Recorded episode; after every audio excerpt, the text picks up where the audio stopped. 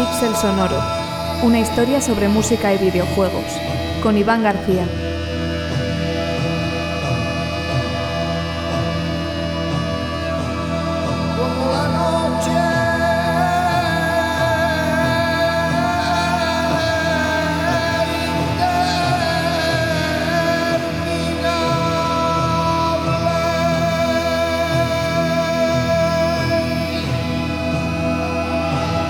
Queridos y queridas oyentes de Pixel Sonoro, hoy iniciamos el programa con este ambiente solemne en cierto sentido, un tanto llamativo, exótico y también familiar, ¿verdad? A partes iguales, muchos lo conoceréis. Y no es para menos porque estaréis conmigo en que la ocasión hoy merece todo esto, merece una introducción especial, porque hoy vamos a hablar de Blasphemous y nos visita su compositor, el genial Carlos Viola, para comentar algunos de sus aspectos. En este programa, por consiguiente, vamos a recorrer brevemente las empedradas calles tratando de limpiar nuestra culpa, pero explorando la maravillosa música de Blasphemous.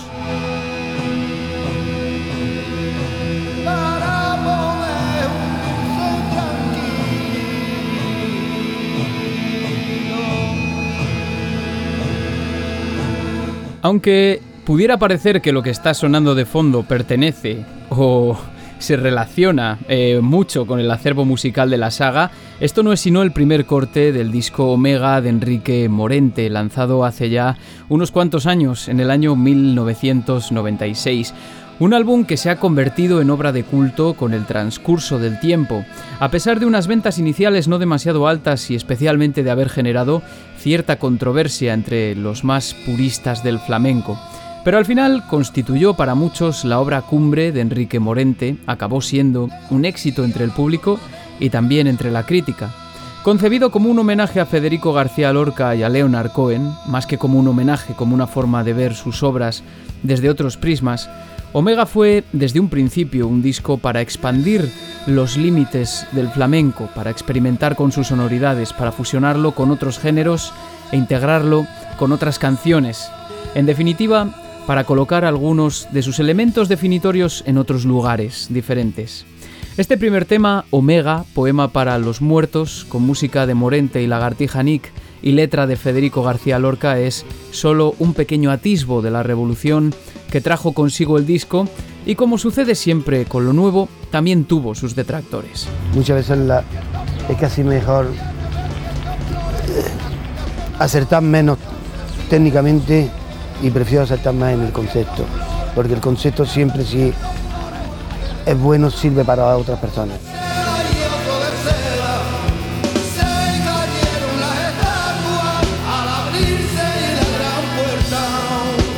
Escuchábamos ahí al gran Enrique Morente en un fragmento de Imprescindibles, el documental disponible en Radio Televisión Española, donde se encuentra alojado precisamente ese audio, y es en esta entrada creada por Marcos Hernández en la web donde el autor se hace eco de la conmoción que causó la fusión del flamenco con las sonoridades del rock de Lagartija Nick en el estreno inicial del disco en el Festival de Flamenco, celebrado en el Teatro Albéniz de Madrid, donde se pudieron escuchar insultos hacia los artistas incluso, pero al final, como también señala el autor y varios de los artistas que prestan testimonio en el documental, Omega probablemente supuso un antes y un después en el flamenco. Estoy seguro de que muchos y muchas podéis establecer ya algunos paralelismos, a mayores de lo que es evidente, entre algunos tracks de Blasphemous y este concepto que venimos escuchando aquí.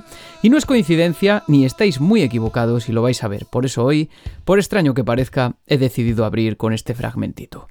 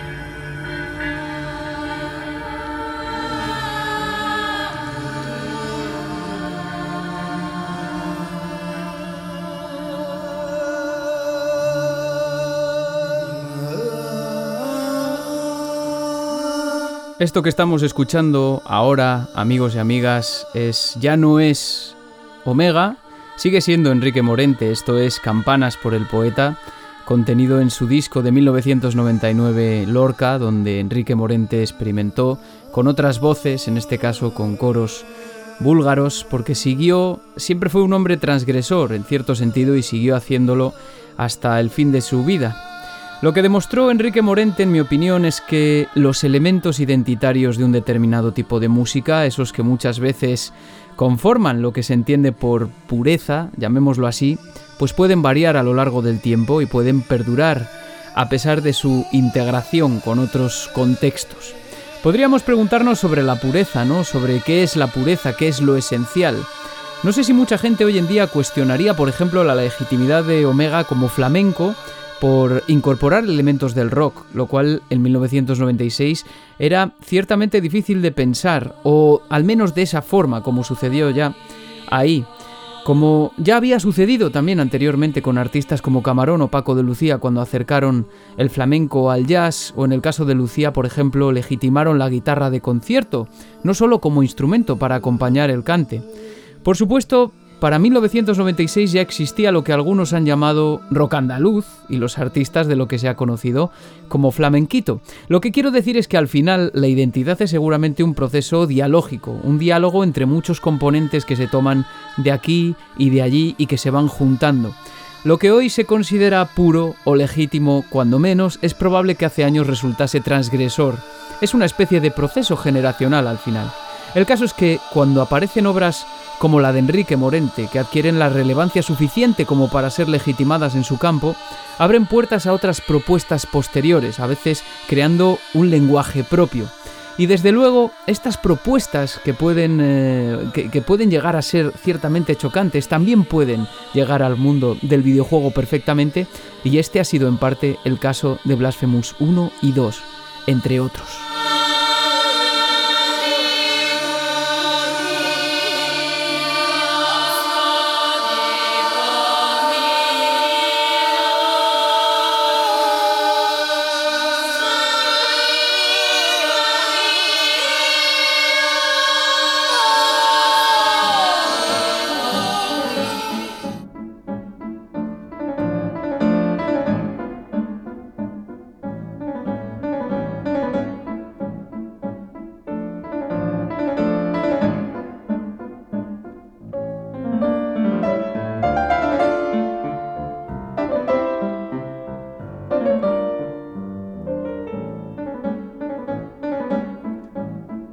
¡Ay, qué maravillosa obra! Esta vez estamos escuchando Enrique Granados, estamos escuchando Fandango del Candil, el número 3 de Las Goyescas, una obra fascinante. Y es que Enrique Granados pretendía aquí retratar el mundo de los majos y las majas de Goya haciendo uso de un nuevo lenguaje. Ahora lo comentamos. El flamenco, hilando con la anterior, el flamenco en sí mismo es un género que surge a partir de muchas hibridaciones, digamos, también en sus orígenes. Y aunque suele emplearse como representativo, digamos, de la identidad española a veces, especialmente en el extranjero, fue oriundo de Andalucía casi por completo, eso es lo que se piensa, aunque tomó elementos de otras regiones de España y de las Américas, todo a partir de mitades del siglo XIX aproximadamente, y no ha dejado de remodelarse desde entonces.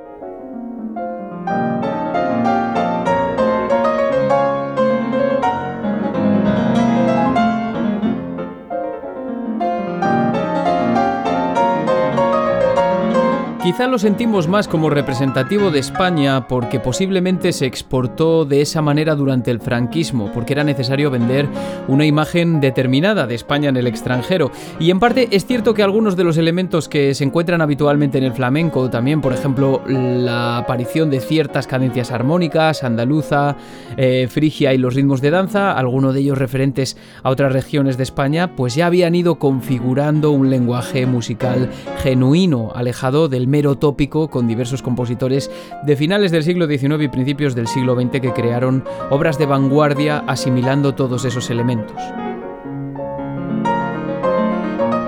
Los principios de este movimiento eran nacionalistas, como no podía ser de otro modo. El siglo XIX fue, en definitiva, el siglo de los nacionalismos, e igual que en el extranjero se comenzaba a mirar hacia el folclore para crear lenguajes de vanguardia, en España no iba a ser menos.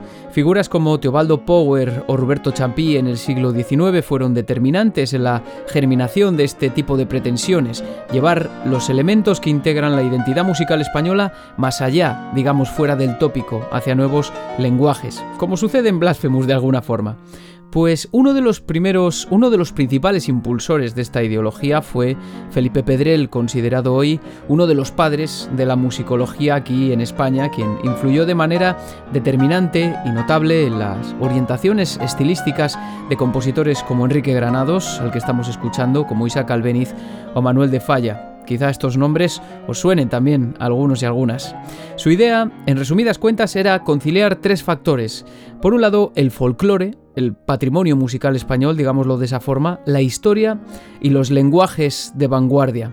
Había que crear una identidad nacional haciendo uso del lenguaje novedoso, por así decirlo, pues uno de estos lenguajes de vanguardia fue el impresionismo, de los cuales dos de los mayores representantes en España serían Granados y Isaac Albéniz. Más tarde, perteneciente a la generación del 98, ya sí que llegaría Manuel de Falla, que probablemente es uno de los mayores exponentes, y no el mayor, en lo que se refiere a la formalización e internacionalización de los elementos de la ideología de Pedrel.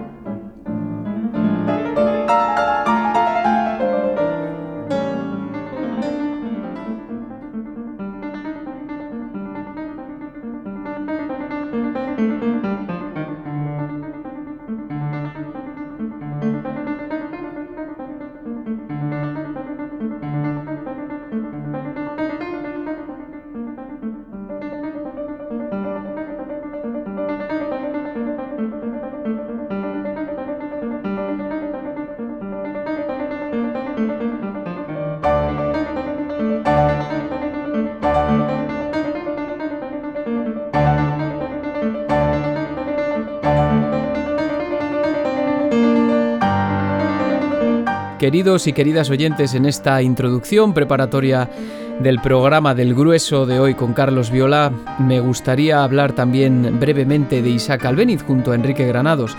Isaac Albeniz que fue otro de los grandes compositores de la historia de España y de los más reconocidos internacionalmente.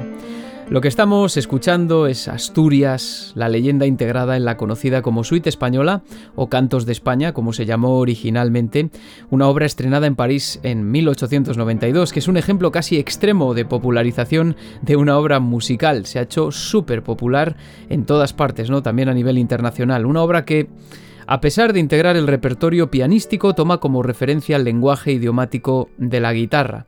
Albeniz, a pesar de su temprana muerte, se convirtió posiblemente en el principal representante del impresionismo en España, con obras como La Suite Iberia, fundamental en el pianismo español de comienzos del siglo XX. Se trata de un autor que tuvo la ocasión, como otros, de estudiar en Francia, en el extranjero y de empaparse del lenguaje internacional, al tiempo que asimilaba elementos autóctonos, como el propio idioma de la guitarra, que reflejarían muchas de sus obras. Por supuesto, es también un compositor que tiene en pie un pie puesto en el romanticismo por el periodo en el que vivió entre 1860 y 1909 y también porque solía mirar hacia el siglo XVIII en sus obras.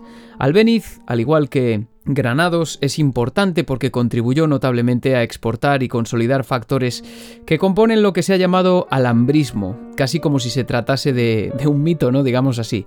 El alambrismo, un movimiento con unos representantes ligeramente anteriores como Jesús de Monasterio, Tomás Bretón, Ruperto Chapí, o en el caso del lenguaje de la guitarra también Francisco Tárrega. Y no me voy a extender más en esto porque es un tema realmente amplio y complejo y eh, solo es una introducción, por supuesto, pero como ya habréis anticipado, las características que se suelen atribuir a este alambrismo también se encuentran en el flamenco como el uso recurrente de la cadencia andaluza, algunos intervalos que remiten a lo arabesco como la segunda menor o también la construcción propia de las melodías del fraseo, y que por supuesto yo afirmaría que En Blasphemous hay mucha influencia de todo esto y todo a la vez, todo junto. Por eso nos fascina, cuando lo escuchamos incluso podemos llegar a sentirnos identificados, aunque no seamos andaluces, aunque seas un zamorano perdido ahí por el norte como es mi caso. Ya os digo que es una información un poquito así por encima para allanar el terreno para la charla con Carlos Viola, que os aviso que es súper interesante, tanto si habéis jugado a Blasphemous como si no, y ya bueno, si habéis jugado a Blasphemous y os enamoró la propuesta musical, no os digo nada, porque vais a flipar. Vamos allá, acompañadnos.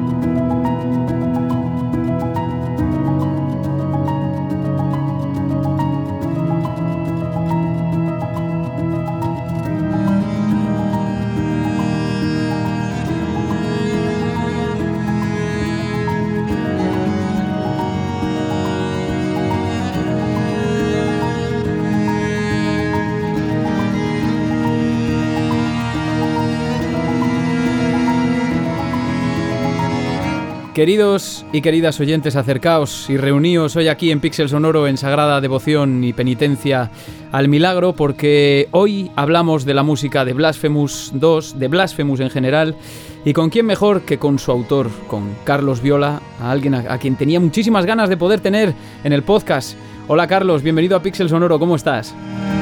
Pues muy bien, un placer estar aquí. que, oye, tenía, oye, tenía una ilusión inmensa, ¿eh? Que todo esto, que no es que me, tire el moco ni nada de eso, pero vamos, es que a mí me, me, ha parecido siempre la música de Blasphemous desde que la escuché una cosa eh, totalmente rompedora. Mm, ahora lo hablaremos eh, más adelante. Y bueno, se ha lanzado la segunda parte el 24 de agosto de, 2023. Yo sé que vienes a este día de hoy, 19 de septiembre. Hace poco estuviste de vacaciones, bien merecidas. ¿Cómo, cómo está siendo la, recepción del juego? Me imagino que fantástica. Pues yo creo que es superior a, nuestras expectativas. Eh, nosotros sabíamos, nos creíamos que iba a funcionar bien pero yo creo que ha superado lo que pensábamos de entrada. O sea, todavía más de lo que ya venía arrastrando. Sí, yo creo que sí. Joder, cómo, me alegro porque además eh, yo creo que la, crítica especializada, que normalmente es algo en lo que yo no me fijo mucho, pero que mucha gente coincide, yo el primero, y te lo estaba contando ahora off the record, que, que, tiene... Es, es, Blasphemous, pero muy mejorado e incluso adaptado para gente mala como yo, que le decía Mauricio, al, productor del juego, hace unos meses que coincidí con él en un evento que organizó un amigo que se llama Víctor Alonso, buen, en Valladolid, buen oyente del podcast también, y le decía, jo, es que me cuesta disfrutar de todos los detalles que tiene Blasphemous porque soy tan malo que me están matando constantemente y, y creo que, que, lo habéis mejorado mucho en ese sentido, ¿no? Sí, yo creo que se, han, se ha trabajado en herramientas, eh, en posibilidades que, que, hacen que el jugador tenga más, un abanico más grande de, de cosas que puede hacer. Entonces, eso implica que si sabe utilizar un poco sus herramientas, eh, sabe abrirse paso más rápido que si tuviese un, un, conjunto de movimientos o de posibilidades más reducido, como era en el 1, que, al fin y al cabo tenías que estar muy, muy pendiente de utilizar los pocos ataques que tenía, utilizarlos siempre correctamente y medirlos muy bien Y en este pues hay otras posibilidades, como puedes utilizar otras armas diferentes, puedes utilizar muchos más eh, hechizos y técnicas. Que claro que una vez que ya la familiarizas con ellas y ya sabes un poquito cómo usarla, pues quizás te permitan que puedas avanzar en el juego de una manera más fácil. Que eh, os digo yo a todos los oyentes y a todas las oyentes también que si os echó para atrás alguna vez Blasphemous, este es Blasphemous mucho mejor en prácticamente todos los apartados y que lo vais a disfrutar muchísimo. Empezando, desde luego, por su apartado artístico que incluye también el musical. Y de eso va este podcast precisamente y por eso estamos aquí. Eh, Carlos, la primera pregunta, primera pregunta de, rigor es eh, que estarás cansado de que te la hagan ya, pero, pero ¿cómo, eh, ¿de dónde viene Carlos Viola músico? ¿Cómo comienzas en la música? ¿Cuál es tu background musical? Bueno, pues Principalmente mm, tener muchas ganas. tener mucha fuerza de voluntad, porque eh, desde que era joven, mm, o sea, adolescente, eh, se me metió en la cabeza esto de querer hacer música o querer dedicarme a la música de alguna manera. No sabía en ese momento cómo. Y fue en plan de, pues no sé, lo mismo estoy en un grupo de música que lo mismo estoy colaborando con un amigo que tiene que ha hecho un cortometraje, que lo mismo es con otro amigo que ha hecho una presentación audiovisual o, otro que está haciendo un videojuego, siempre buscando mm, gente con la que colaborar para de alguna manera darle salida a, la música que, componía y que y de alguna manera intentar mm, abrirme paso, conseguir trabajos relacionados con la música. Y bueno, me costó bastante, bastantes años, bastantes años llegar a lo que es poder dedicarme exclusivamente a la música. Yo, tanto, yo, yo creo que para todos los que son, somos músicos, si decía antes que Blasphemous el primero es bastante difícil, dedicarse a la música por entero, yo creo que hoy, hoy en día es una cosa, eh, es, casi un sueño hecho realidad eh, para muchísima gente. Y, tú me imagino que además esto, ¿cuándo, llegas a Game Kitchen y cómo surge todo eso? Bueno, tiene mucho, mucha historia detrás, porque The Game Kitchen antes no se llamaba The Game Kitchen. Sí. Y, los componentes eh, no eran los mismos. Eh, lo que sí hay algún un par de personas, como puede ser Mauricio García o Enrique Cabeza, que ellos han estado, hemos, han estado en, han hecho un grupo de desarrollo de videojuegos y, y cosas en los que yo estuve metido desde que tenía 20 años prácticamente. Ahora tengo 43. Joder. Madre mía. 42. eh, aquí me he puesto un año de más. Eh, no, eh, ahí empezamos siendo un grupo de amigos que querían hacer cosas. Y, y en ese momento no, no, no, se llamaba The Game Kitchen, se llamaba de otra manera. Y y empezamos a rodar, empezamos a hacer cositas, empezamos a, a, tener un equipo de gente un poquito más estable y pasando muchos años y haciendo muchas cosas, esto al final desembocó en, en la creación de lo que es The Game Kitchen, la marca. Y, y ahí pues, ya te digo, parte de los que estuviéramos al principio, seguimos ahí, otra gente se ha incorporado después. Sí. Y y realmente ha sido una apuesta que se ha tenido desde hace muchos años por, por lo que hemos ido haciendo. ¿no? The Game Kitchen al principio empezó haciendo juegos por encargo porque no teníamos eh, suficiente eh, con, lo que, con lo que nosotros podíamos haber habíamos hecho no daba suficiente ingreso entonces una vez que ya, que ya teníamos eh, como que dice un equipo consolidado que, que sabíamos que podíamos trabajar pues empezamos a intentar buscar eh, trabajos por videojuegos que se nos encargaban desde el tercero. Y estuvimos así bastantes años también, hasta que decidimos crear una marca propia, una, una IP propia, que era The Last Door. The Last Door, que fue el primer juego al que tú pusiste música un poco así, digamos, no, no el primer juego en sí, pero sí el primer juego de The Game Kitchen que es eh, que también se puede encontrar además en plataformas, que podéis jugar perfectamente y que ya se empieza a ver un poco al, eh, eh, a descubrirse el Carlos Viola de Blasphemous ya ahí. Sí, ahí ya empieza, ahí empecé yo, ahí ya empecé yo a, poder dedicarme un poquito más seriamente. Sobre todo en la, segunda temporada ya casi que me estaba dedicando casi plenamente a, la música con, con ellos y sí que es un, proyecto en el que pude dedicarle pues, mucho tiempo y darle mucho cariño.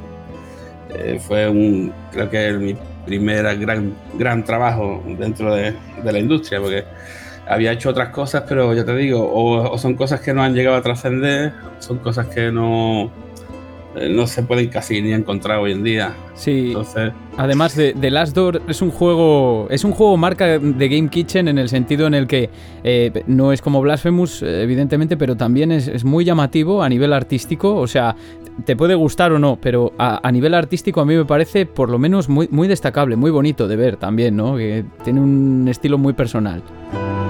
Sí, yo, tengo mucho cariño a ese proyecto y y todo, todo el equipo también le tiene mucho cariño a ese proyecto eh, y la gente que lo, lo, pudo conocer y o lo también les, lo, tiene le guarda un sitio importante en su corazón. Y, y luego oye y luego cuando cuando ya eh, todo esto que estás contando, por ejemplo, yo creo que lo pueden escuchar, lo pueden ver los oyentes desgranado en el magnífico documental que se lanzó hace poquito sobre la creación de, Blasphemous y, que yo he visto un par de veces y, la verdad es que eh, resulta muy entretenido al, margen de lo que es el videojuego en sí, sino cómo funciona también la industria, no entretenido ya, sino instructivo, ¿no? Y, que al final Blasphemous es, un, es un proyecto que en ese documental se muestran las luces y las sombras, eh, todo lo que conlleva a nivel equipo, de sacrificios, de... Em, en fin... Eh, lo que es la inversión también que hace falta para crear un videojuego de estas características y a mí cuando habláis de, la música, me resulta especialmente llamativo que eh, ya desde un momento estáis buscando un sonido identitario y, tú presentaste varios, varias maquetas ¿no? que fueron descartadas y se ve en el documental. ¿Cómo, cómo, eran estos primeros descartes de la música de Blasphemous?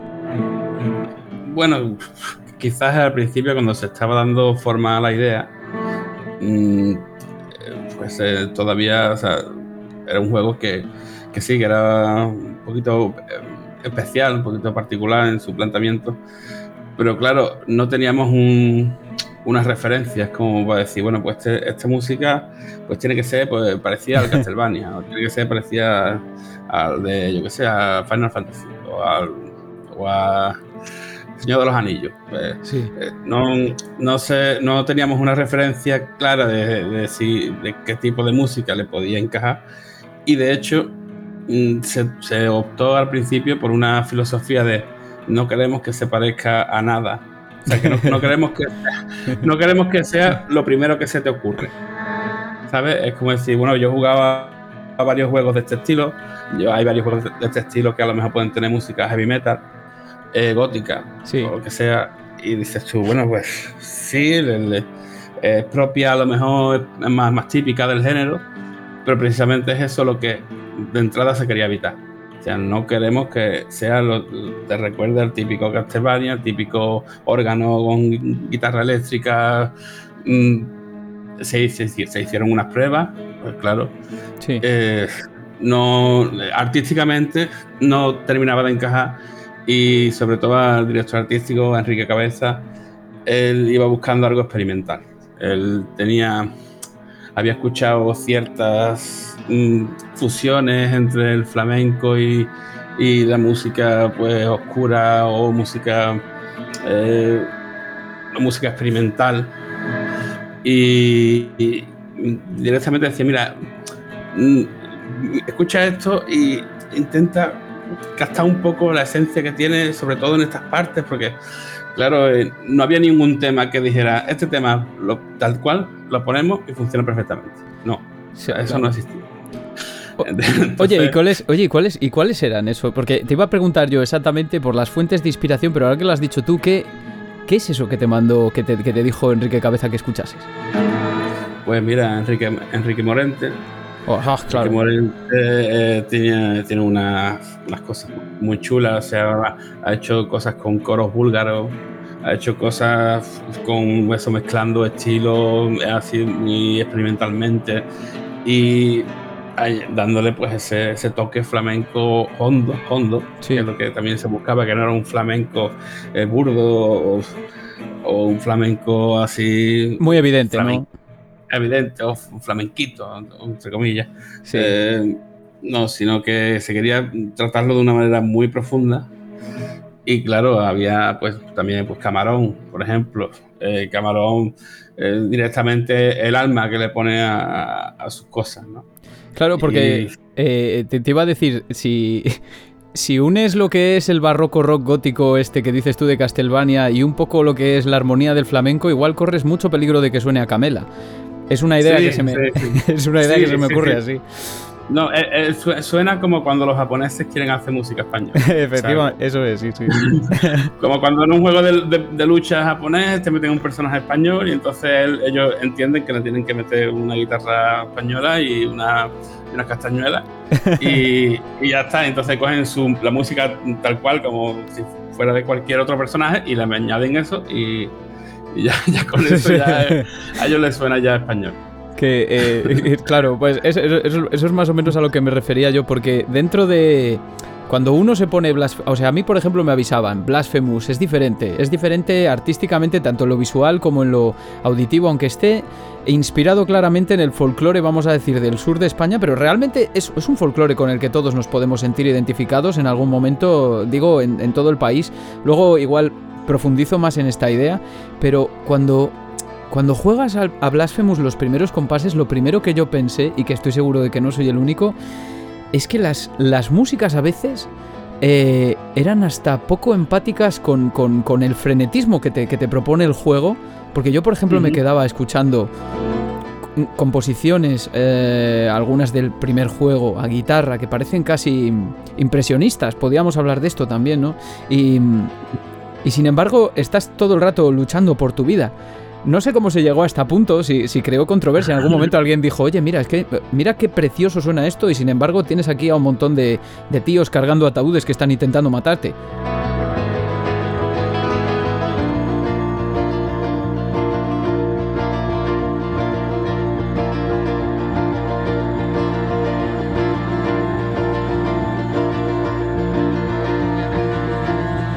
Sí, sí, sí. Eh, eh, eso, al principio también eh, chocaba un poco, o sea que no se tenía claro cómo iba a funcionar. De hecho, a mí alguna que otra vez pues yo he presentado temas y me han dicho, no, yo, pero es que esto es para un escenario de lucha.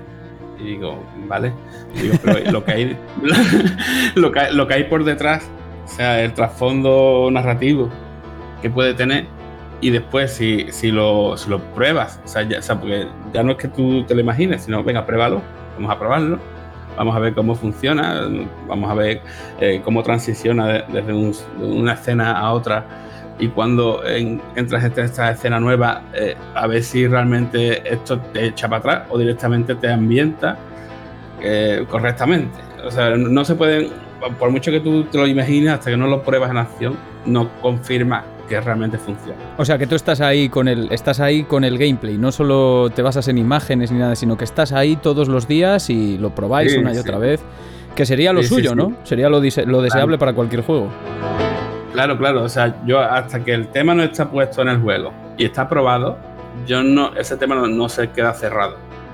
No se queda definitivamente encajado en su sitio y ya se da por terminado. De hecho, hay veces que se ha pensado un tema para un sitio, se ha puesto, se ha comprobado que no funcionaba, por lo que sea, o no transmitía, y directamente o se ha descartado o se ha reutilizado, se ha modificado para que encaje en otro sitio, a lo mejor. Hmm. Eh, pero mm, sí es verdad que hasta que no se prueba, por mucho que tú te imagines, hasta que no lo pruebas, no confirmas realmente que está funcionando como tiene que funcionar. Sí, eso, es, eso es, es porque me, me, sorprende algunos procesos que lees por ahí de otra gente que compone o lo que sea, pues cuando lees artículos o entrevistas y todo eso. Y, y es que, claro, eh, componer sobre simplemente vídeos o, so, o simplemente imágenes hay veces que igual no... No, para un videojuego que es un medio interactivo, principalmente igual no tiene tanto sentido. Pero, pero bueno, oye, cada uno tiene su método. Yo, yo creo que aquí se nota todo eso y me parece especialmente destacable la idea que has, dicho, lo has, lo has, dicho un poco por lo bajo antes, pero que también tienes en cuenta eh, a la hora de crear la música de, cualquier fase. Creo que, que, en Blasphemous 2 igual, luego te pregunto por ello, se nota en alguna que otra, pero tú tienes en cuenta el lore del juego también, toda la historia para, para crear la ambientación, que es un poco compleja. Eh, claro. La verdad, yo me he tenido que ver un par de vídeos explicando la historia de Blasphemous, no te, no te lo voy a negar, porque, porque uno se pierde entre tanto milagro, personajes y, y, y, y la cantidad de, de, elementos que tiene la historia, pero tienes en cuenta también el lore del juego, ¿no? Sí, claro que se tiene en cuenta. A lo mejor a, a grandes rasgos, porque a lo mejor todavía el lore eh, es una cosa que va, va mutando un poco, va evolucionando en el desarrollo pero sí, a grandes rasgos te dice, mira, pues esto es un, una catedral sumergida, que agua o que ha estado mucho tiempo sumergida, y está pues llena de algas y llena de, de yo qué sé, de, de, enemigos así relacionados con, con, el agua. Ya te da un, una especie de, guía.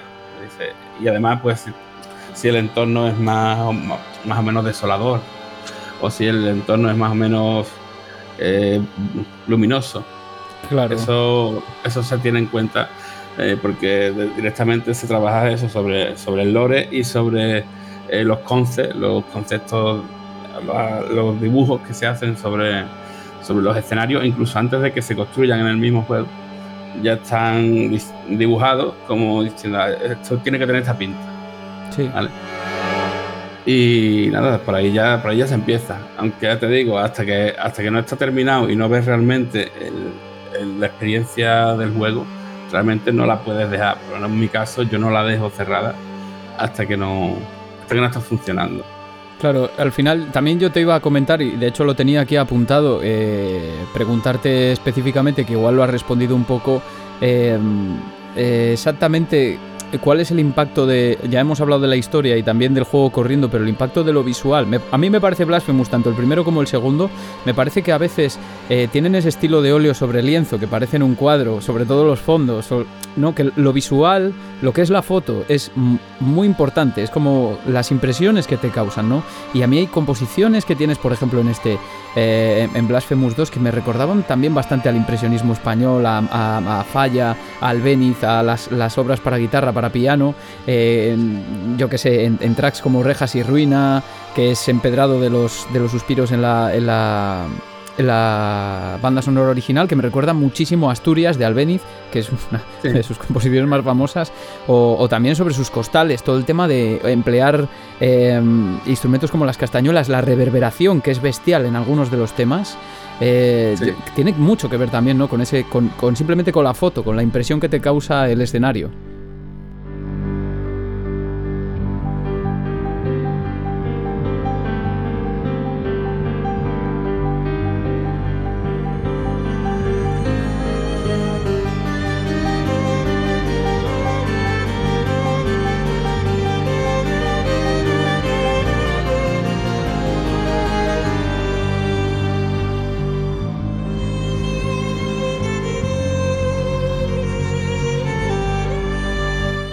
Sí, sí, totalmente.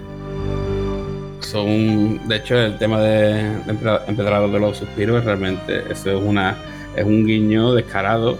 Es decir, vale, pues voy a coger este motivo y lo voy a, lo voy a desarrollar por, otra, por otros caminos, ¿no? Pero, pero está claro de que parto de lo que parto. Era, era y... Asturias de Albeniz, acerté. Sí, totalmente. Sí, es que soy un H. Totalmente. Hay, hay, más de un guiño por ahí, de hecho, de manera deliberada. ¿verdad? Que decía, realmente no estamos, no estamos queriendo ocultar de dónde vienen las raíces, al revés. Estamos queriendo homenajearlo y, y que, que, sea algo que resulte familiar, por lo que nosotros llevamos escuchando toda la vida. ¿Y qué más? ¿Qué más? Solo por, por curiosidad, curiosidad curiosa que tengo yo. bueno, en el, tema de, dos lunas, eh, que es sobre el final del juego, no sé si te lo habrás llegado. No, eh, me pero llegaré, ¿eh? llevo como 14 horas, llevo como 14 horas y creo, creo que voy a ser mm. capaz de llegar con mucha paciencia, eso sí, pero creo que voy a ser capaz de llegar esta vez.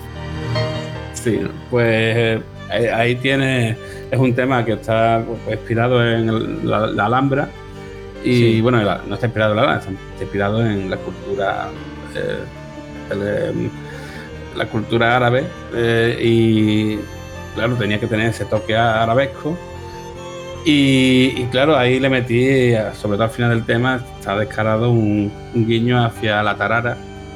Ah, sí. Que, es, un, tema también eh, que es, que es una especie de fusión entre lo árabe y lo, y lo flamenco y es un tema tradicional también. Entonces, todo ese tipo de, de referencias la hemos querido meter de alguna manera, encajarla por algún lado.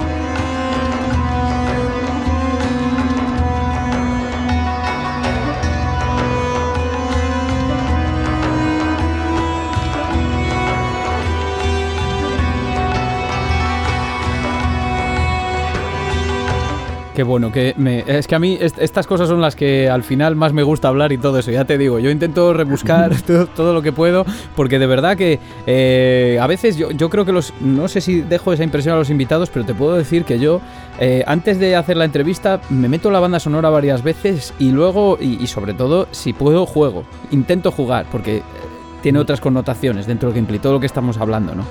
Eh, ¿Qué te iba a decir, Carlos? Eh, visto el documental también, que vuelvo a recomendar eh, a, todos los oyentes, visto el documental, a, las primeras fases de, Blasphemous de la creación se te ve a veces un poco ahí compungido, con, un, poco nervioso con, los primeros, con los primeros bocetos, hasta que encontrasteis esa, encontrasteis esa identidad de la que hablábamos, identidad de la que yo creo que participamos todos, me reafirmo en ello. pero puede decirse que ya en Blasphemous 2 al tener una estética, digamos, consagrada, eh, que sabes que funciona de cara al público, eh, ¿ha mejorado el proceso o, en qué ha cambiado en ese sentido? Bueno, ha mejorado un montón, porque para empezar ya se tenía clara la base, ya se tenía clara de, dónde, los sitios donde se podía jugar, hasta donde los instrumentos que se podían incorporar y pues ya en el 1 ya se hizo un recorrido bastante amplio sobre las posibilidades que, con las que podíamos jugar. E incluso los DLC que vinieron luego, ya se, se, amplió un poquito el abanico, porque en lo que es la primera banda sonora del 1, estaba, se hizo también con unas limitaciones que nosotros mismos nos interpusimos, para, precisamente para no parecernos a otras cosas. O no sonar, no sonar eso. Sí. Y, ahí eh, ampliamos un poquito el, el, abanico como diciendo, vale, pues si hasta ahora no hemos metido un clavicordio, lo vamos a meter. Si hasta ahora no hemos metido órgano, lo vamos a meter. Y si ahora no, hasta ahora no hemos metido, eh, yo que sé, guitarra eléctrica, pues ahora la vamos a meter. Y funciona muy bien, funciona muy bien porque ya realmente se tenía clara la base y ya fue un, poco intentar incorporarle un poquito más de riqueza a lo que ya teníamos, porque realmente yo considero que Blasphemous 1 tiene una banda sonora minimalista en cuanto a melodías y en cuanto a estructuras. son cosas, notas muy, muy largas, notas muy, ambiental todo, eh, sin motivo, sin melodías tarareables. Claro. es que se, se, hizo, se hizo así, queriendo. Pero claro, ya empezamos a decir, bueno, ¿y qué pasa si empezamos a meter aquí algunas melodías más, más, o sea, que sean más reconocibles, que sean eh, más, más eso, más que la gente se pueda, pueda recordar. Y salió muy bien, salió muy bien también los experimentos que hicimos, incluso con el tráiler, un tráiler que hicimos que añadimos eh, la orquesta sinfónica conjunto con una banda cofrade que ya habíamos metido.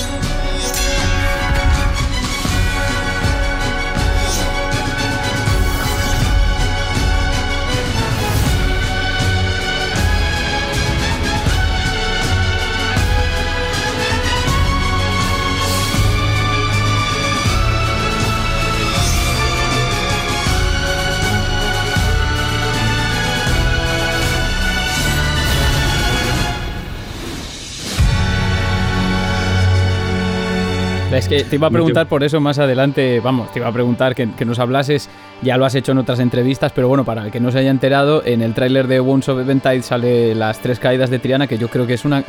E, e, es una cosa que era era ciertamente previsible dentro de lo que Vamos, a ver, tú escuchas la música de, de Blasphemous 1 y, y, cuando estás jugando y hay, hay tracks que, dices, eh, en algún momento es, esta gente va a tener que fusionarlo. También con, con, la música que representa el imaginario que tenemos de la Semana Santa, que yo creo que es otra cosa que nos representa a todos. Yo he sido, yo soy zamorano, he sido, he sido cofrade también en Palencia en este caso, pero bueno, en Zamora también tenemos mucha tradición de Semana Santa y es algo que, que ahí también nos identifica a todos. Y claro, cuando ves... Eh, eh, ese, tráiler, cuando escuchas ese tráiler y cómo encaja todo, todo, todo el tema de, las bandas de cornetas y tambores, que no son mucho de mi devoción, también te digo, pero ahí, en, ese contexto, macho, a mí es que se, me ponía la piel de gallina y, te iba a preguntar precisamente que nos hablases de también de, cómo se gestó todo eso. Sí, bueno, esto fue bueno, fue un poco una locura, ¿no? Porque el tema concretamente del tráiler este, eh, se hizo un tráiler que se hizo eh, con un estilo visual diferente, porque se probó con, una compañía de animación, animación 2D, vamos, animación tipo, dibujos animados o anime, como quieras llamar. Y, claro, eso mm, de entrada ya no era lo que nosotros habíamos hecho, era otro, otro, otro, estilo, pero claro, mm, quedamos, estaba quedando tan bien que, realmente dijimos, mira, pues esto, aunque sea puntualmente para un trailer, pues yo creo que puede funcionar. Y teniendo el, lo que es el boceto de la animación y tal, pues yo compuse un, un tema, el tema que suena se, compuso utilizando primero librerías MIDI hmm.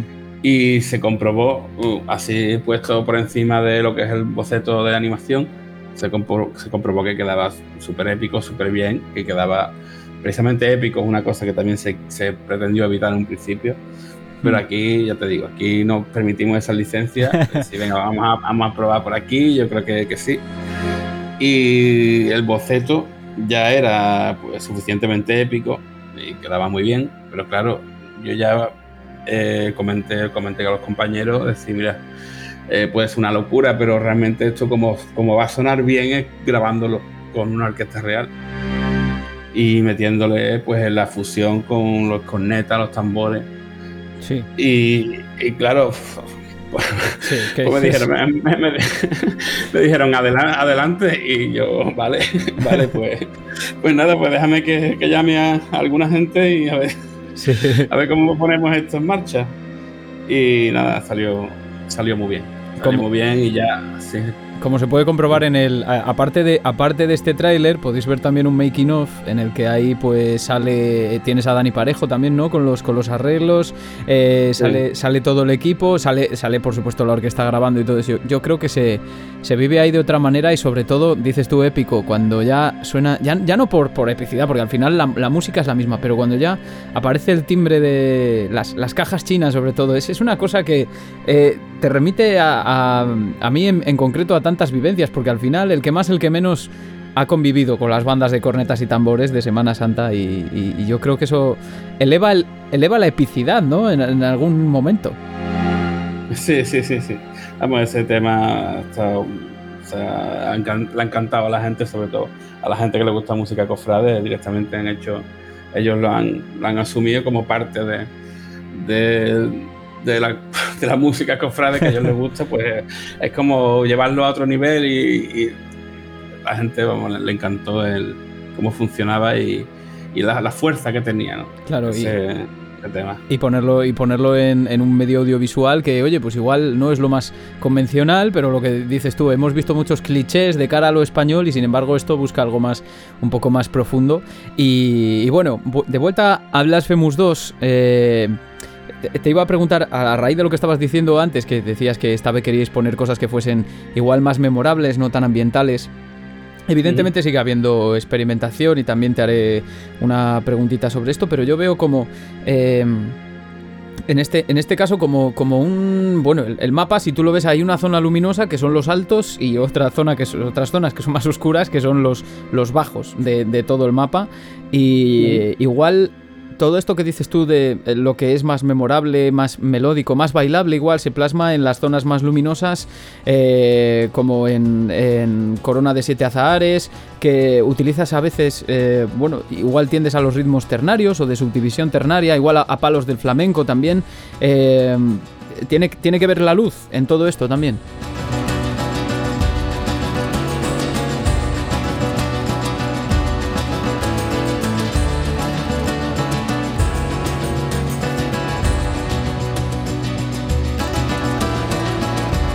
Sí, claro, totalmente, totalmente. Lo que se trata es de ambientar correctamente. Lo que se trata es de, apoyar la experiencia audiovisual que se está teniendo.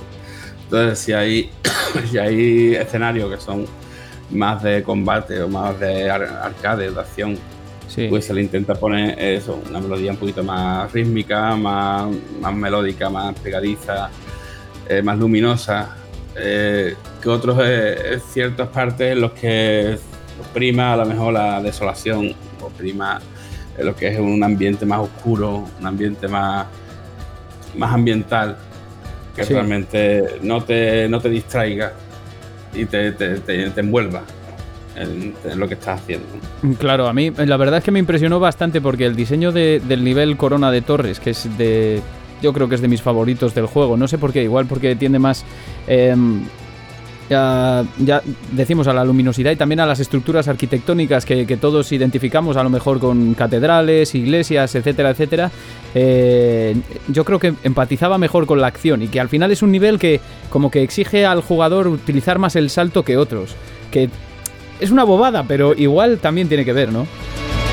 Sí, sí, sí, sí. De, tal manera es lo que te he dicho al principio. Por mucho que tú tengas una idea y la pongas, realmente hasta que no juegas y, ves cómo se comporta. Y, ya no, siempre lo digo, tienes que saber de dónde vienes y a dónde vas. Sí. O sea, tienes, tienes que hacer ese recorrido y, de, de esa manera compruebas de que realmente ese, ese tema funciona, cómo tiene que funcionar o si no, o si no se tiene que adaptar, o si no directamente se tiene que cambiar y ponerse en otro sitio. Eh, y, no, y no obstante, pues em, bueno, lo has, lo has dicho tú más o menos, ¿no? Digamos que eh, bueno, lo has dicho tú y, se nota cuando escuchas la banda sonora sin haber jugado al juego. Si ya si juegas al juego ya no te digo, se nota muchísimo. Sigue habiendo un punto de experimentación, eh, tú lo has dicho en varias entrevistas, eh, lo acabas de decir aquí y en el documental se ve también, ¿no? Cómo, cómo creas la, famosa zanfoña con, el, con, la maqueta 3D impresa, que eso a mí me, flipa, y luego sales como frotando con un torno las, las cuerdas de, de un violín, creo, ¿no? Era en la imagen, ¿no? Sí. Es un chelo eléctrico. Un chelo eléctrico. Eh, sales flotando, o sea, eh, alucinante.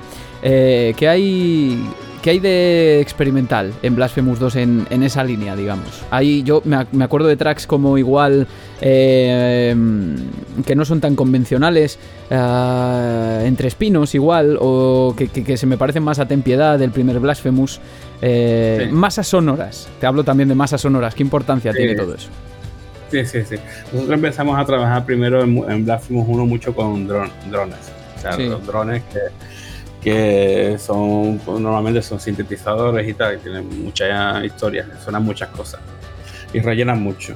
Entonces eh, empezamos a experimentar por ahí y yo también intenté crear mis propios drones para, darle unas texturas más, más más particulares, más, más propias, ¿no? Pues de, ahí vino la idea de construir la Sanfoña, porque la Sanfoña es una fábrica de drones. Realmente tienes, puedes, puedes hacer con un, una, un colchón, colchón sonoro muy, muy bien, o sea, se, una, se presta mucho a eso. Y también eso, el, violonchelo, y, pero el violonchelo con muchos efectos, o sea, con eh, mucho tratamiento. Entonces, para eso conseguí eso, una atmósfera, un paisaje sonoro. Y eso en el 1 funcionó estupendamente y claro, en el 2 también tenía que existir. O sea, realmente la banda sonora del 2 no queremos que sea totalmente, no queríamos que fuera totalmente diferente, sino queríamos que recordara a la primera pero que tuviera una evolución y tuviera esas cosas que no nos atrevimos a hacer en, la primera, pues hacerlo en la segunda, pero sin crear una identidad nueva, sino conservando la, esencia del uno. Entonces, claro, teníamos que incorporar temas que fuesen así, o sea, temas experimentales, abstractos, conceptuales y a base de locura. sí, no te, voy a, no, te voy a preguntar, bueno, eh, sí, lo tenía apuntado, de hecho, ¿cómo eh, vamos, me imagino que te tiene que llevar una buena cantidad de tiempo escoger los timbres que usas, porque claro, cuando tienes cosas tan experimentales, yo que sé, esta temporada en Pixel Sonoro lo hemos visto con juegos como Death Space, por ejemplo, que el autor, pues, yo que sé, golpeaba jaulas de pájaros, eh, bueno, cosas, eh, técnicas experimentales o, formas de tocar los instrumentos poco convencionales que han existido, sobre todo en el siglo XX con todo el tema del modernismo, vanguardias, etcétera, etcétera, y que, bueno, han llegado a través del cine, a través de los videojuegos, también llegan a la actualidad, eh, pero me imagino que tiene que llevar una, cantidad de horas considerable coger y, oye, mira, pues se me ocurre frotar eh, las cuerdas con, un torno eléctrico, algo así, ¿no? Sí, sí, eso, eso es que era algo como, como necesario, o sea, teníamos que hacer ese tipo de experimentos, precisamente para sonar diferente, o sea, para tener un, un sonido, una textura una identidad sonora diferente había que utilizar, no, no utilizar los recursos que utiliza todo el mundo. Oye, y, ¿hay, algo, ¿hay algo loquísimo que hayas descartado, que hayáis descartado? ¿Algún sonido o alguna técnica así que ya esto es demasiado? Lo vamos a, descartar. yo creo que no, yo creo que no, yo creo que todo lo que se nos ha ocurrido así, aunque fuera algo muy loco, eh, se, se, ha, encontrado un hueco, algún sitio para meterlo. O sea, en este caso también la, el tema que suena en el boss del afilador. Es, es, que te iba a preguntar por eso precisamente ahora, porque además creo que lo maté hace una semana o algo así. Y oye, eh, eh, claro, o sea, tú tienes que utilizar. Me imagino que tú haces los efectos, no sé si haces los efectos tú también, te ocupas de, todo, de música y de, de efectos de sonido. En este caso, en Blasphemous 2, no. En Blasphemous 2 eh, me he dedicado principalmente a la música, aunque he hecho otras labores de sonido. Pero había otras, otras personas. Daniel Parejo se ha encargado de, de principalmente de todo el diseño de sonido. En, el caso del 1 no, en el caso del 1 estaba yo solo, yo hice yo todo solo, por lo que también tuve menos tiempo para desarrollar las cosas, la música y demás. Por eso es más minimalista y más, y más simple todo. Tampoco tuve más tiempo ni más recursos para añadir más instrumentos para probar más cosas. Bueno, eh, sin, sin, más, quiero decir, o sea, problemas que, que, es que de verdad, ve del documental, por favor, porque si pensáis que un desarrollo de un videojuego como Blasphemous es bonito, eh, os vais a dar cuenta de, os vais a dar un baño de realidad y que es duro y, y, que, oye, y que es una industria también muy dura, pero a lo que, a lo que hablábamos de el combate contra el afilador, el afilador, bueno, igual es un poco spoiler, pero también lo hay en guías por ahí, todo eso. Eh, es, básicamente utiliza los sonidos del afilador de cuchillos que, iba por los pueblos y que tenía la flauta esta característica y, es, la, es la hostia porque además es que es el sonido de la flauta, el, ambiente está muy conseguido y aparte el sonido de la flauta es lo que te avisa precisamente de, de la hostia que más daño te hace de, todas las que te da, la que te avisa es la flauta. Y, a quién se le ocurrió la locura esta?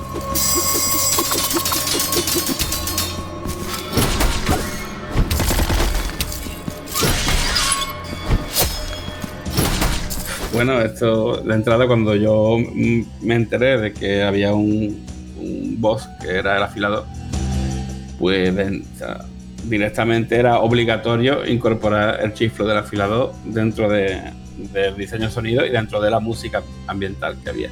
De hecho, en la, en antes, en la antesala, antes de enfrentarte a ese, a ese personaje, eh, si te quedas quieto entre el ambiente sonoro que está sonando, se escucha de lejos el, tocando el chiflo para ponerte en situación como que por aquí hay un afilador. Que viene el, afilador y te viene a dar bien, además, porque me costó ganarlo. Buah, madre Dios, cómo me, alegré cuando lo maté, madre mía. Bueno, yo lo, traté como una directamente como si fuera un personaje terrorífico, como si fuera un psicópata asesino.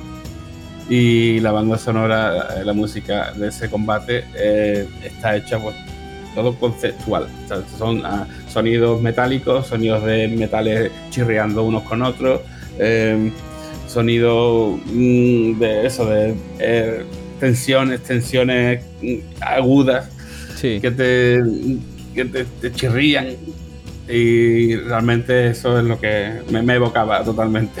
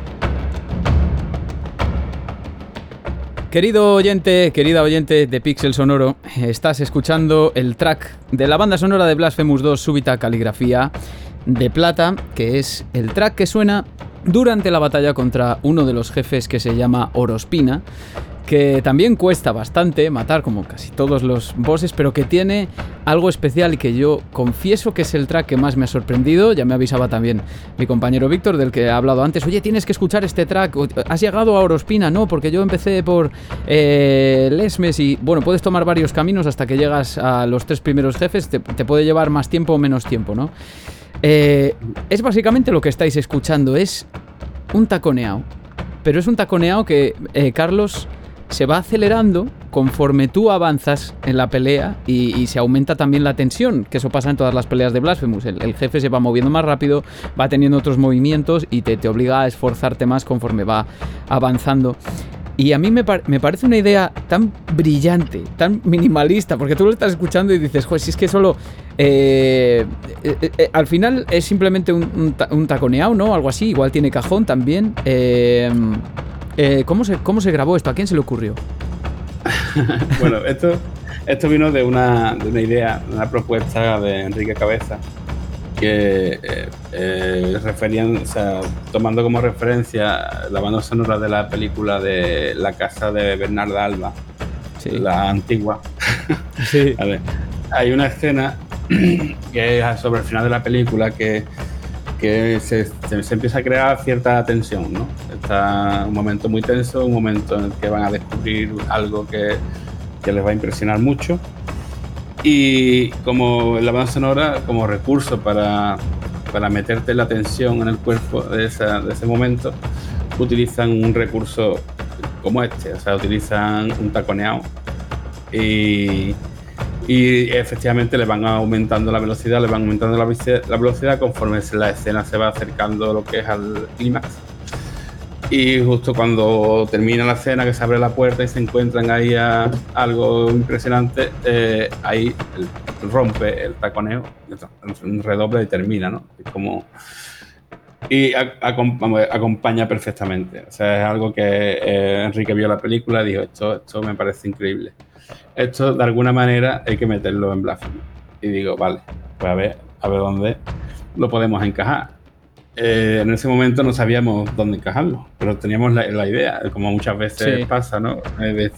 Oye, esto me ha encantado, a ver si esto lo podíamos incorporar de alguna manera, aunque sea, yo que sé, que has visto un espectáculo flamenco y has visto algo que ha hecho, yo que sé, el percusionista o lo que sea, dices, hostia, este, esto, esto me encantaría incorporarlo. No sé, no sé dónde ni cómo, pero apúntalo, apúntalo por ahí, para ver cómo, si lo podemos meter de alguna manera.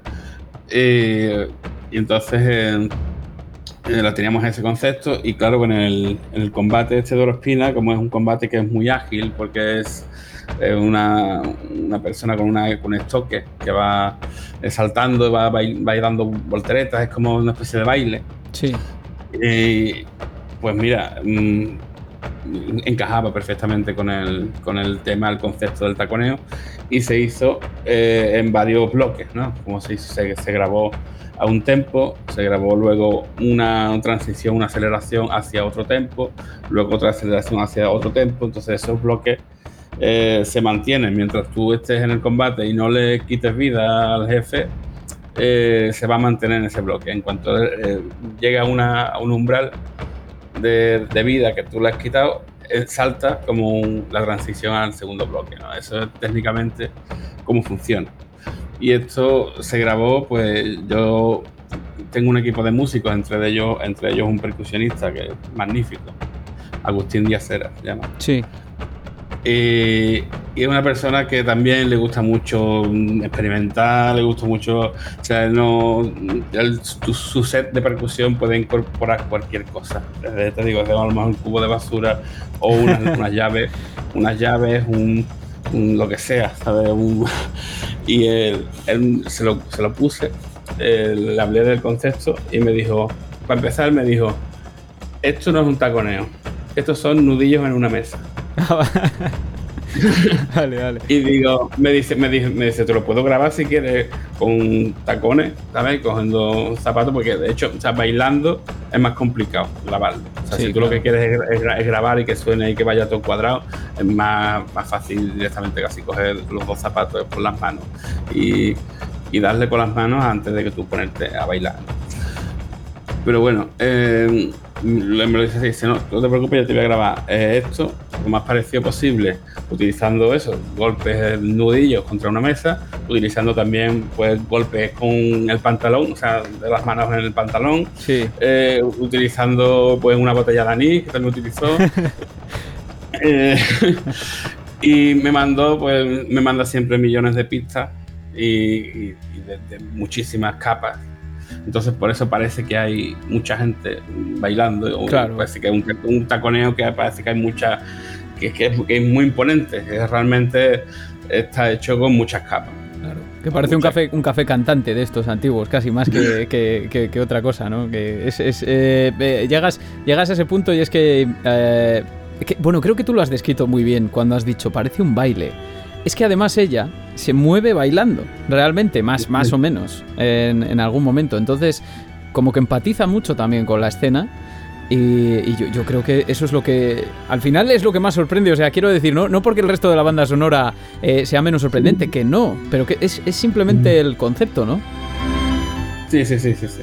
Bueno, después de esto se le añadió algún que otro refuerzo, a lo mejor de, de tambores graves, ¿sabes? Para, hacer, para darle más que imponga más, ¿no? Sí. Pero básicamente es eso, básicamente son nudillos en una mesa. que, merece la pena preguntar por estas cosas, solo a veces por estas respuestas, porque nos, nos, nos, nos podemos sorprender en todos. Oye, ¿y qué? Te iba a preguntar, yo, eh, estoy un poco pez en flamenco, la verdad, eh, y, lo, he lo he estudiado en algún momento de mi vida pero de forma muy superficial. Y, yo me decía, ¿esto qué palo es? ¿Esto es una seguirilla? ¿Es una bulería? Porque yo contaba 12 tiempos, pero yo cuando, cuando escucho flamenco empiezo... Hay gente que lo, tiene interiorizado. Y yo empiezo... Ah, ah, ah, ah y, digo, no me cuadra con nada. Yo escucho 12, pero no sé si son, si son 12. ¿Qué, qué, palo es esto que suena en Orospina? Eso es un bulería. Ole, es que estoy hoy sembrado, Carlos, te lo juro. que he venido aquí. Sí. Sí, sí, sí. yo tampoco soy muy, muy especialista, no, no, soy, no tengo mucho conocimiento profundo del flamenco. vamos, sí, lo, he, lo, he, lo he consumido siempre, lo, he, lo he escuchado siempre a lo largo de mi vida y también estuve un tiempo en una agrupación folclórica tocando la bandurria.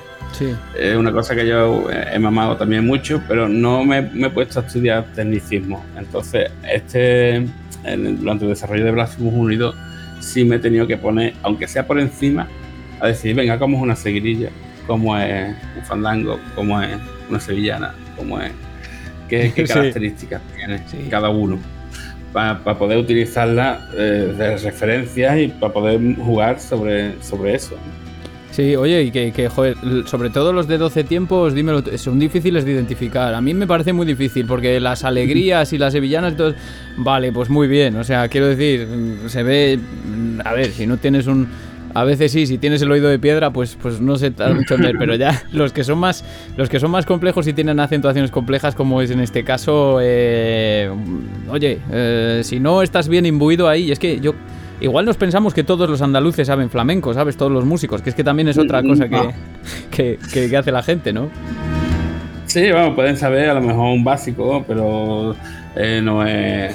Es que el flamenco es muy complejo. el flamenco es una vez te metes a estudiarlo y dices tú, pues ya locura dónde me metió yo, porque es que millones de palos y cada uno tiene su característica que es la que define que esto es una cosa y no es otra. Incluso la misma sevillana es un mundo. Sí, sí, ya te digo. O sea, tú sabes que es una sevillana a veces, pero dices, ya está, no quiero profundizar más porque ya, o sea, sin más, mi, conocimiento da para lo que da. Pero, pero bueno, que sí, que es, es, es muy complejo. Sí, sí, sí. Oye, eh, una, eh, una pregunta difícil ya para, ir encarrilando el final de la, de la entrevista, que vamos, yo creo que lo que hemos estado, ha habido un montón de detalles aquí que han salido de los dos Blasphemous y, pero, me gustaría hacerte una pregunta, una pregunta un poco más abstracta, un poco más difícil, no difícil, no.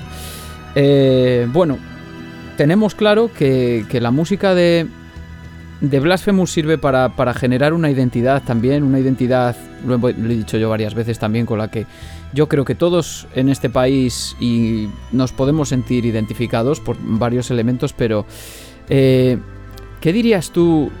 ¿Qué, ¿Qué impresión causa esto en la música en el público que no es de España? ¿Qué peso ha tenido la música en concreto? Porque yo creo que el apartado artístico es revelador, pero hasta cierto punto, pero la música la música es, otro, es otro medio de abstracción, igual más grande y más complejo. ¿Qué, impacto crees que causa tú en el público que no es de España? Yo creo que muy positivo y, la, gente no está acostumbrada a, escuchar eso, eso, eso este, este, esta variante artística. O sea, realmente ellos, sobre todo en Estados Unidos, ellos relacionan todo con el con con ser mariachi, ¿no? O sea, como, es, es verdad. Mm, o sea, ellos no tienen un conocimiento eh, profundo del flamenco, ¿no? O sea, han visto de lejos, ¿no? Y tampoco se han parado a analizarlo, ¿no? Tampoco se han parado a... Hay muchas, se ven ahora muchos vídeos de eh, un extranjero reaccionando a Camarón, ¿no? Sí, ya te Camarón, digo. Pues, pues, ya te digo, o sea, es que no, ahora, ahora te has dado cuenta, ¿no? De que esto existe. Entonces, eh, la gente le sorprende. Le sorprende porque no están acostumbrados y le parece muy curioso. Muy curioso es, este, este, planteamiento que se le ha dado. ¿Habéis tenido, ¿Habéis tenido feedback en ese sentido? O sea, mensajes directos, eh, cosas que hayas leído tú, eh, comentarios en prensa internacional, quiero decir, gente que reaccione y diga, yo que sepa, ah, pues esto es, esto es lo que me transmite la música. Sí, básicamente los comentarios extranjeros van todos ligados a que, hay mucha, ven que hay mucha pasión. Eh, es como ellos identifican la pasión española, la pasión, eh, la, la pureza, o sea, lo que es la... Sí. no, esto es, ya, te dije Que era, ya te dije que era difícil hablar de estas, cosas.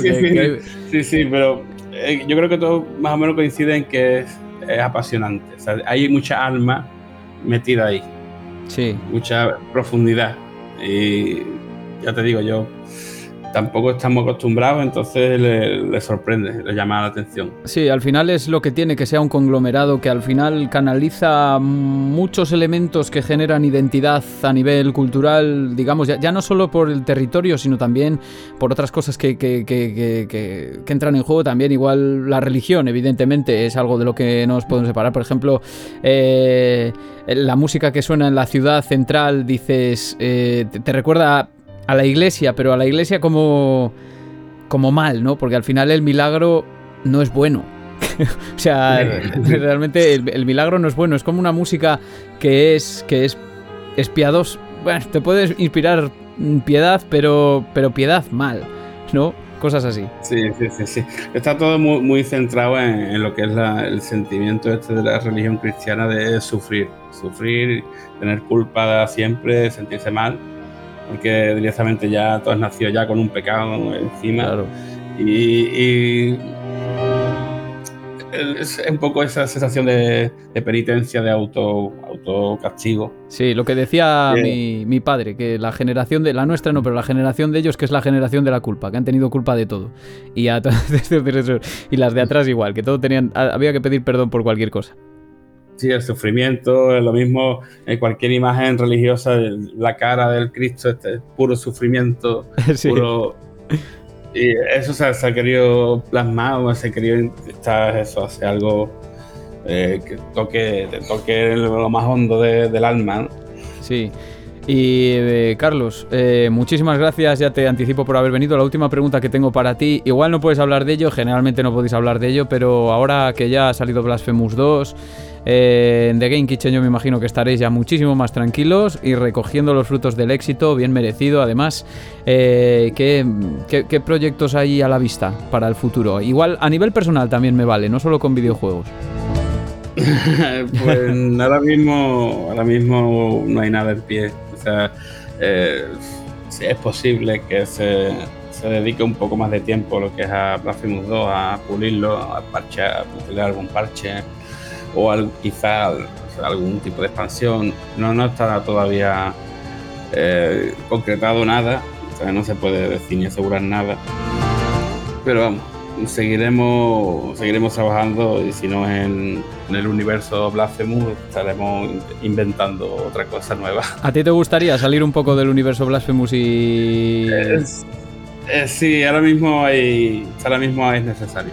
Es necesario darle un descanso de unos años al menos. Sí. Y ponerse a refrescarse con otro tipo de, historias, otro tipo de, proyectos.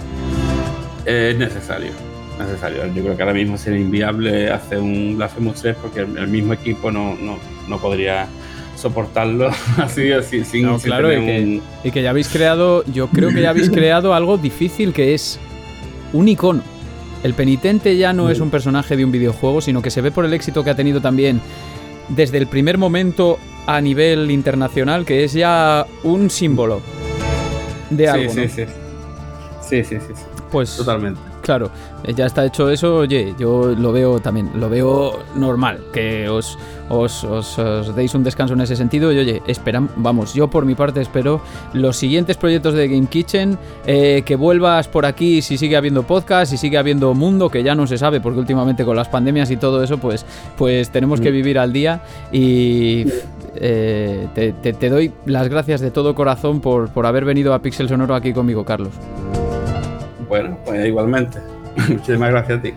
Te esperamos ahí para un futuro. Muchísimas gracias.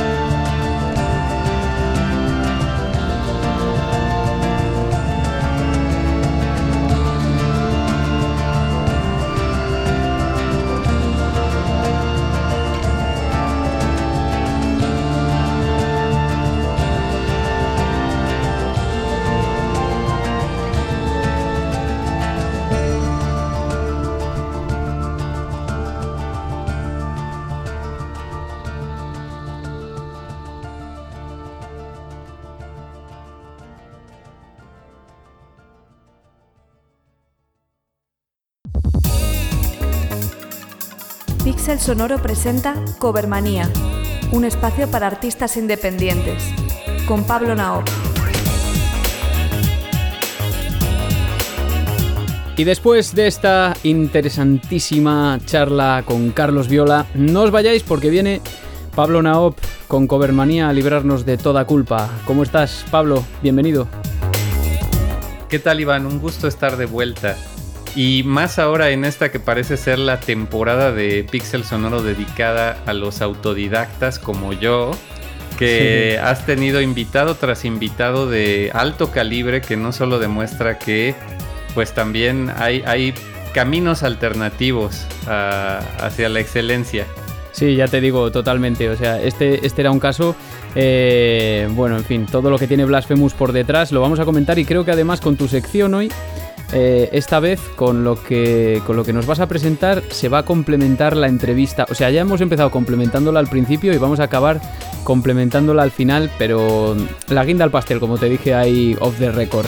Eh, te, echaba, te echábamos de menos, eh, que no estuviste el programa anterior y yo te, te eché bastante menos, eché de menos Covermanía. Así que, ¿qué, ¿qué nos has traído? Vais a flipar, porque se cierra el círculo. Con Pablo Naop se va a cerrar el círculo hoy. Uy, eso me encanta. Cuando los círculos de influencia realmente dan toda la vuelta y regresan al punto de origen, es, de lo mejor. Porque aquí vamos a escuchar un cover que en las palabras de Carlos es así, un cover. Eh, sin embargo, pues es obviamente es un tema oficial lanzado con toda licencia de eh, un cover de, de, Voyage of Promise del el videojuego Bloodstain Ritual of the Night ese otro Metroidvania encargado de revitalizar el género, así como lo fue Blasphemous. Eh, esos dos yo diría que cargan en sus hombros también junto a Hollow Knight, por ejemplo, cargan en sus hombros el haber revitalizado el género y pues qué mejor que una colaboración entre esos dos grandes, ¿no? Aquí tenemos en el DLC de Blasphemous 1 que tuvieron una colaboración con Artplay, eh, los desarrolladores de eh, Bloodstain. Y pues aquí nos entrega Carlos este increíble cover de un tema de Michiru Yamane, que como tú ya bien me, decías fuera del aire, pues es justo lo que ellos querían evitar, ¿no? Este estilo. Claro, esto, esto es lo más interesante de todo al final, ¿no? Que lo que vamos a escuchar es un cover hecho por él mismo del estilo que ellos de alguna manera pretendían evitar al principio de acuerdo con todo lo que hemos escuchado en la entrevista hasta ahora, lo que decía Carlos al principio, ¿no? Cuando estuvieron buscando ese concepto para diferenciarse del resto, no, no querían que fuese eh, como Castlevania, que igual es el referente que suelen tener este tipo de iniciativas, este tipo de desarrollos, ¿no? Evidentemente Bloodstained lo tiene, y es que es Michiro Yamane, claro, tiene que sonar a Castlevania porque a ver, por lo menos de tiempos recientes, ella es Castlevania a nivel musical, digámoslo de esa forma, no, no, no exageramos tampoco, ¿no? Y de hecho es que el tema original, Boyas of, Promise, es que suena mucho al, Castlevania de Michiru Yamane. Pero bueno, en, definitiva, que es eso lo que ellos querían evitar y es algo que se le da, se le va a dar la vuelta de alguna manera aquí, ¿no? Sí, y pues justamente es, es ese estilo Castlevania que yo diría el, tema original te remite muchísimo, el de Voyage of Promise te remite muchísimo a, por ejemplo, Lament of Innocence quizás. Y aquí pues lo escuchamos en un estilo completamente relacionado con lo que ya estamos acostumbrados a oír de Carlos en las bandas sonoras de Blasphemous. O sea, es una conversión total. Y, le va al dedillo, le va perfecto a ese tema que como también mencionabas muy bien, pues tiene ciertos toques, ¿no? Cierta influencia hispana. Pues no hay nada más que decir, Pablo. Vamos a escucharlo.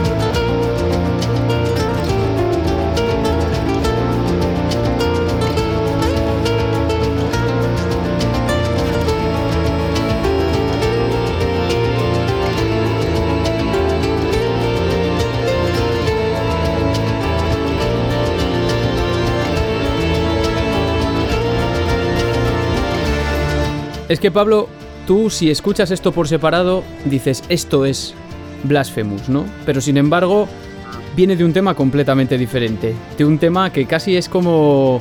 No es antagónico, ¿no? Pero es, algo que no, no, se quería para Blasphemous, que tiene ese aire hispano, como has dicho tú, pero aquí eh, se, transforma rápidamente en esa identidad de la que hablaba Carlos Viola. Claro, eh, los órganos, quizás de repente eh, más rock también, ¿no? Claro. Sí, nada que ver con el estilo de Blasphemous.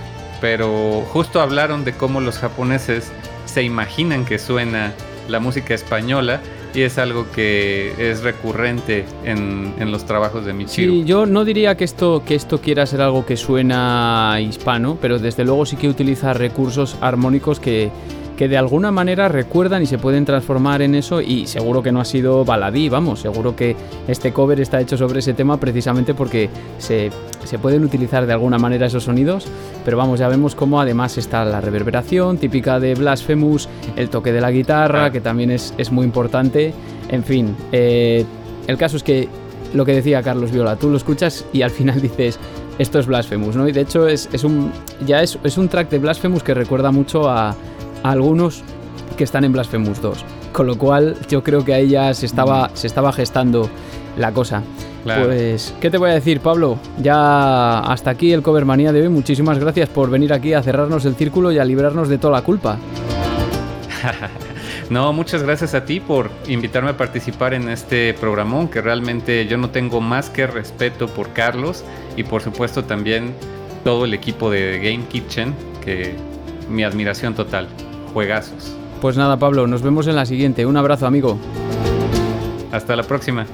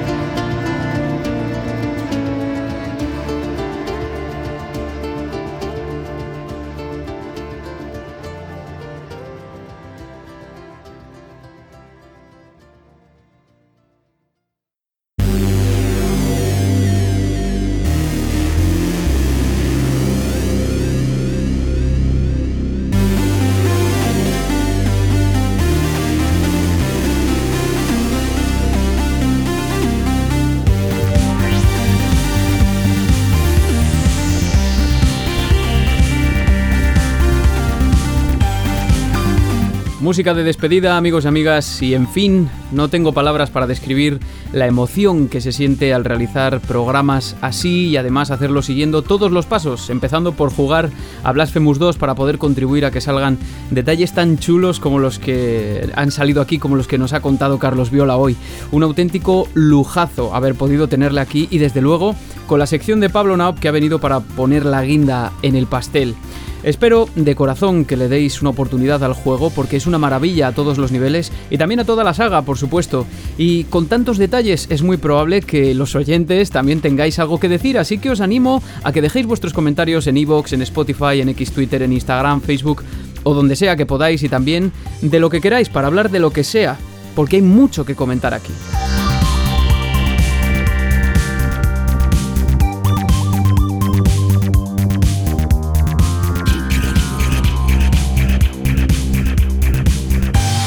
Antes de irnos, importante, el ganador del sorteo de Sumuma Eterna de la semana del programa anterior, que propusimos en el programa anterior, es Ángel Osuna, que dejó su comentario en Spotify. Ángel, por favor, Escríbeme a pixelsonoropodcast.gmail.com para decirme, para informarme de cuál es la plataforma para la que quieres el juego y yo te haré llegar el código. Muchísimas gracias, por supuesto, a todos y todas por participar y desde luego también a Eternum Game Studios por contar con Pixel Sonoro para difundir su trabajo, que es al final un premio para mí y para vosotros por manteneros ahí fieles al programa.